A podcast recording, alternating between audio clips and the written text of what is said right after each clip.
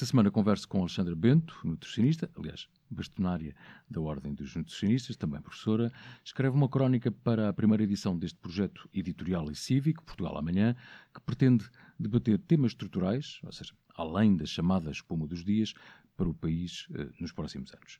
Olá, Alexandra. Muito obrigado Olá, pela sua Luís. presença. Eh, Na sua crónica, alerta para algumas previsões internacionais. Já lá vamos ao título e uma série de, de outros temas, mas, sobretudo, eh, chamou-me a atenção eh, as previsões internacionais que me pareceram preocupantes para 2030, eh, com a previsão de mortes causadas por alimentação desadequada poderão ultrapassar as mortes provocadas pelo tabaco. Isso pode mesmo acontecer. Porquê? Sim, pode mesmo acontecer. Aliás, se nada fizermos, que é assim que nós costumamos dizer, se nada fizermos, ou seja, se nós não apostarmos em medidas preventivas que promovam a saúde através da alimentação, eh, as causas de morte podem estar relacionadas eh, claramente, em grande dimensão, com aquilo que nós comemos. Aliás, deixe-me dizer-lhe que já na atualidade, uma em cada três pessoas que, que morrem, a sua causa de morte foi relacionada diretamente com o estilo de vida e com hábitos alimentares. E, efetivamente, nós sabemos hoje em dia, com muita propriedade, que o tabaco mata, mas os hábitos alimentares errados também matam. Eh, A dimensão de que o tabaco mata e a grande força que existe para reduzir o consumo e para não, eh, para não se fumar, com algumas medidas, umas mais musculadas, outras menos musculadas, de alguma maneira têm de- diminuído o número de mortes causadas, bem que é uma dimensão em termos de saúde claramente muito, muito preocupante também.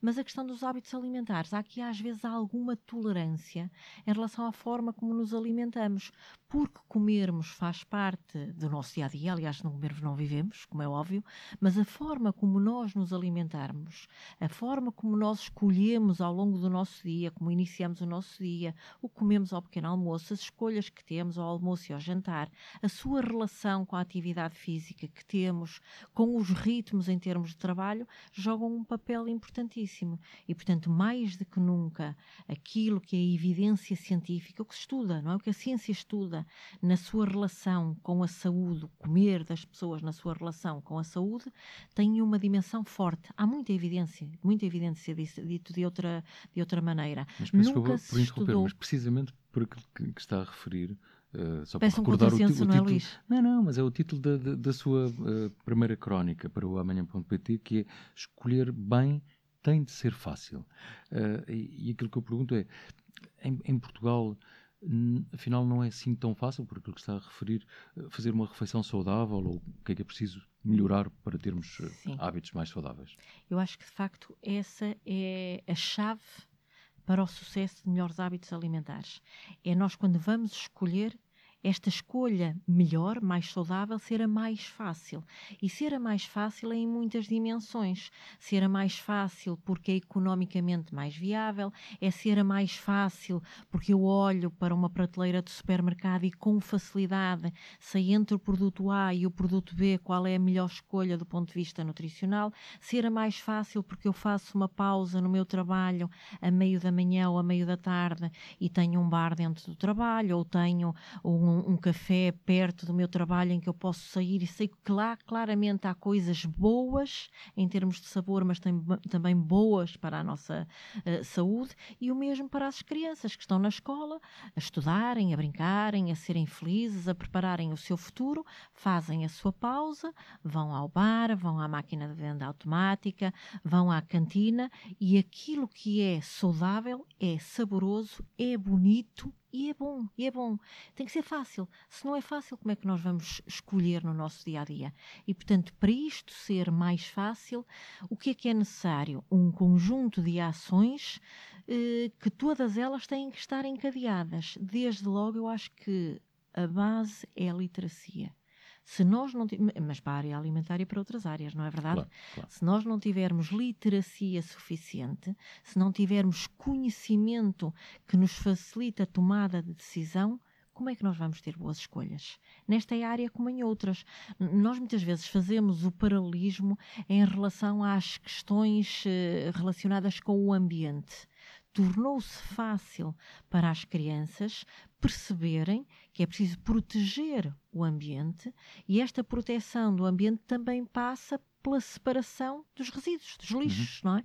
E uh, aprenderam com facilidade, perceberam a importância, perceberam, porque uma criança só age se perceber e, uh, e se também for facilitador e intuitivo e levaram esta mensagem para casa. O mesmo agora se poderia aplicar... Na educação eh, alimentar é a mesma coisa. Na educação alimentar não é diferente da educação ambiental.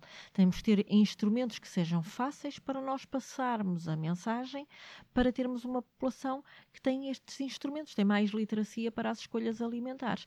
E por isso, se de facto é preciso investir em conhecimento, que o conhecimento é a base da literacia, mas a literacia é mais do que conhecimento, mas claramente é preciso investir, depois é preciso haver um conjunto de medidas, que algumas delas até são legislativas, e às vezes até pode eh, custar a nós todos como sociedade e a quem nos governa, ao Governo, à Assembleia da República, em legislar determinadas áreas, eh, porque nós somos um ser social, mas ao mesmo tempo que não gostamos muito dos partilhos da regra, não é? Das partilhas da regra através da, da, da força da legislação, mas às vezes é necessário. Claro. E nessas vezes que é necessário, acho que temos que ter a coragem de o fazer. Até porque há dados também que, que, que leio na sua, na sua crónica, e enfim, havia dados mais uh, antigos de 2015, este ano, entretanto, já, já há mais alguns dados sobre a obesidade, designadamente a obesidade infantil, são, são dados ainda muito preocupantes muito imenso, imenso, imenso, são muito, muito preocupantes. Repare, na, na questão da obesidade, a obesidade claramente é a pandemia do século XXI. Uh, a Organização Mundial de Saúde considera a obesidade como pandemia da, do século XXI, não só em Portugal, portanto, em todos os, os países, mas cá, cá, a dimensão do problema é uma dimensão pesada. Repara, mais de metade da população adulta, cerca de 60% da população adulta, tem peso a mais. E se formos pensar nas nossas crianças, uma em cada três crianças tem peso a mais. E se formos pensar em obesidade, porque peso a mais é fator de risco para muita doença, mas a obesidade em si é doença. Obesidade em si é doença, é ter, um, é ter um, uma quantidade de peso corporal que em si só se transforma em doença crónica para o resto da vida. E 15% das nossas crianças têm esta doença crónica. Portanto, nós estamos a condenar 15% das nossas crianças a terem obesidade para o resto da sua vida, que pode ser tratada. Pode ser tratada, porém, esta condição de doença vai acompanhar estes indivíduos para, para o resto da vida.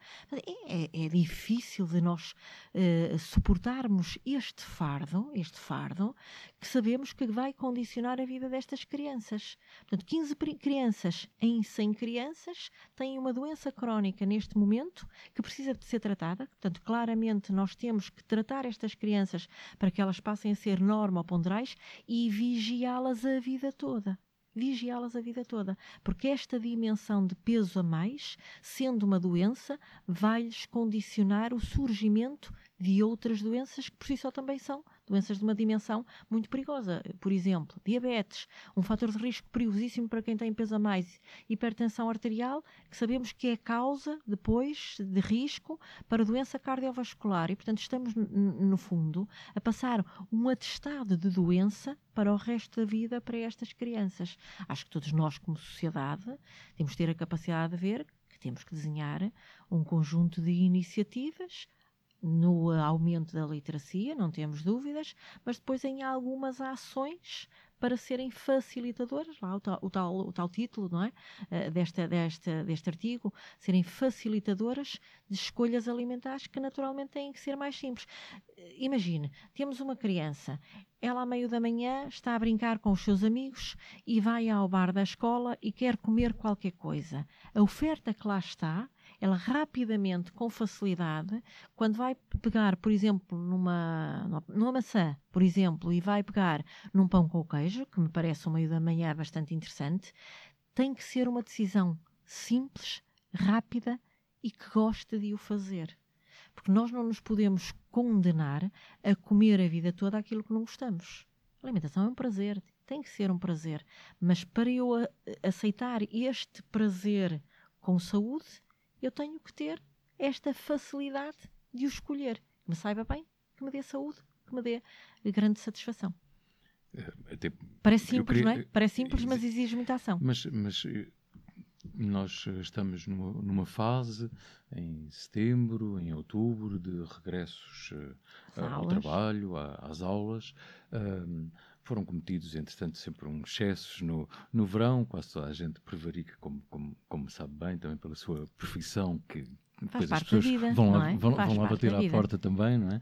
Mas uh, precisamente que conselhos é que dá precisamente nessa fase de, de regresso?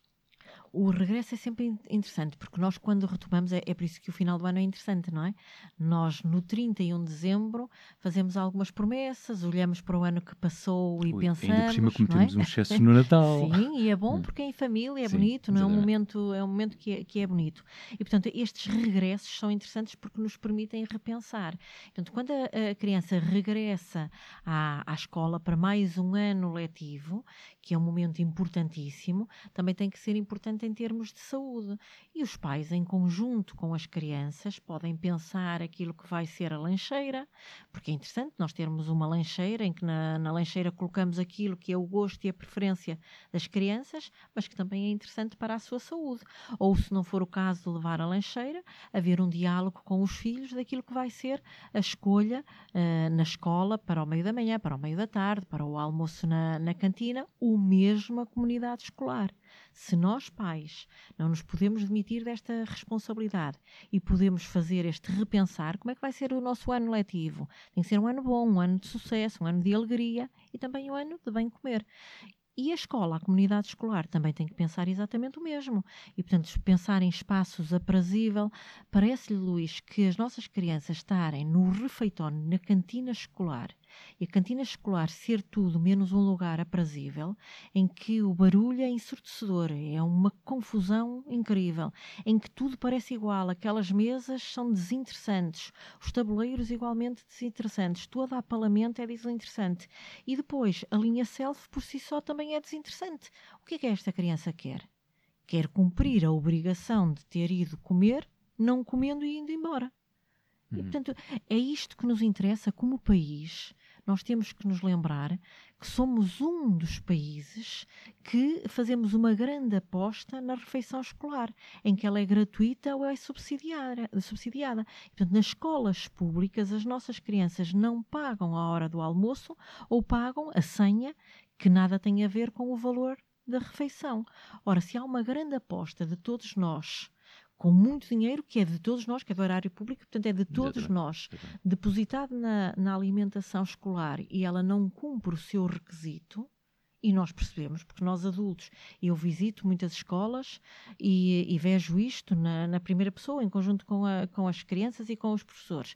E a cantina é tudo menos aprazível e, portanto, exige que, por parte da comunidade escolar, se façam às vezes pequeninas modificações para o espaço ficar mais agradável, mais bonito, mais colorido, tentarem sonorizar e às vezes soluções como caixas de ovos para ajudar a que não fique um, tanto barulho uh, e ao mesmo tempo trabalhar a linha self para ela ficar mais bonita, porque se nós não tivermos uma linha em que está tudo bem colocado e, uh, e, é, e é agradável pegar, pegar na fruta, pegar nos legumes, não vamos pegar. A criança não, não vai querer.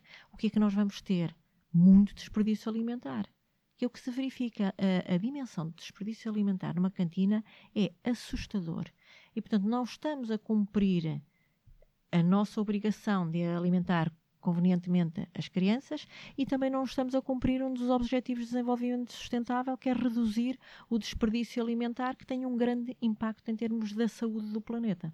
Em termos uh, nutricionais, e sabendo, obviamente, que o fenómeno que aconteceu durante o último ano, com uma inflação uh, elevadíssima, que, entretanto, enfim, tem causado enormes problemas relativamente ao poder de compra, mas, mas também sabemos que há problemas estruturais nos hábitos alimentares que já vêm muito mais atrás. Mas, desse ponto de vista, na sua opinião, há fome em Portugal? A fome nutricional? No sentido, no sentido da escassez de alimentos para satisfazer as necessidades energéticas, se o houver, é claramente muito residual. Nós nunca podemos dizer que não há, porque os 10, nos 10 milhões de habitantes, de habitantes poderemos ter. Claro que temos outras situações que é de desnutrição relacionada com a doença, que não é isso que o Luís me está a perguntar. Porque nós podemos ter uma condição de doença em que o indivíduo não se consegue alimentar convenientemente e, claro, vai ficar desnutrido. Mas tirando essas situações, porque essas são para tratamento em ambiente hospitalar, por forma a que esse indivíduo fique com as suas necessidades nutricionais acauteladas, retirando esses, pensando na população global e que vai adquirir os seus alimentos para ter aquilo que necessita, serão escassas as situações de déficit energético, mas temos outros déficits. Nós temos indivíduos que, e aí eh, estamos a falar na insegurança alimentar, que são aqueles que não cumprem as necessidades nutricionais para terem uma vida plena. Antes da pandemia, nós dizíamos que estes que estão em insuficiência, e portanto não é uma insuficiência de fome grave, mas estão em insuficiência para satisfazer as necessidades nutricionais, antes da pandemia, 10% dos portugueses. O que é preocupante. E em período pandémico, os dados da Direção-Geral de Saúde diziam-nos que um em cada três indivíduos relataram episódios de dificuldade de acesso aos alimentos para terem uma alimentação que fosse adequada. Portanto, temos uh, situações que não é aquela fome que olhamos para a África e vemos aquelas doenças do, do marasmo, o que são doenças claramente carenciais. Isto não, não estamos nesse, nesse cenário, claramente, afastemos a, a ideia, mas temos um conjunto alargado de indivíduos que veem a realização do seu direito a terem uma alimentação equilibrada a não ser claramente atendido. Teremos com certeza outras oportunidades para continuar a conversar. Muito obrigado uh, pela sua presença.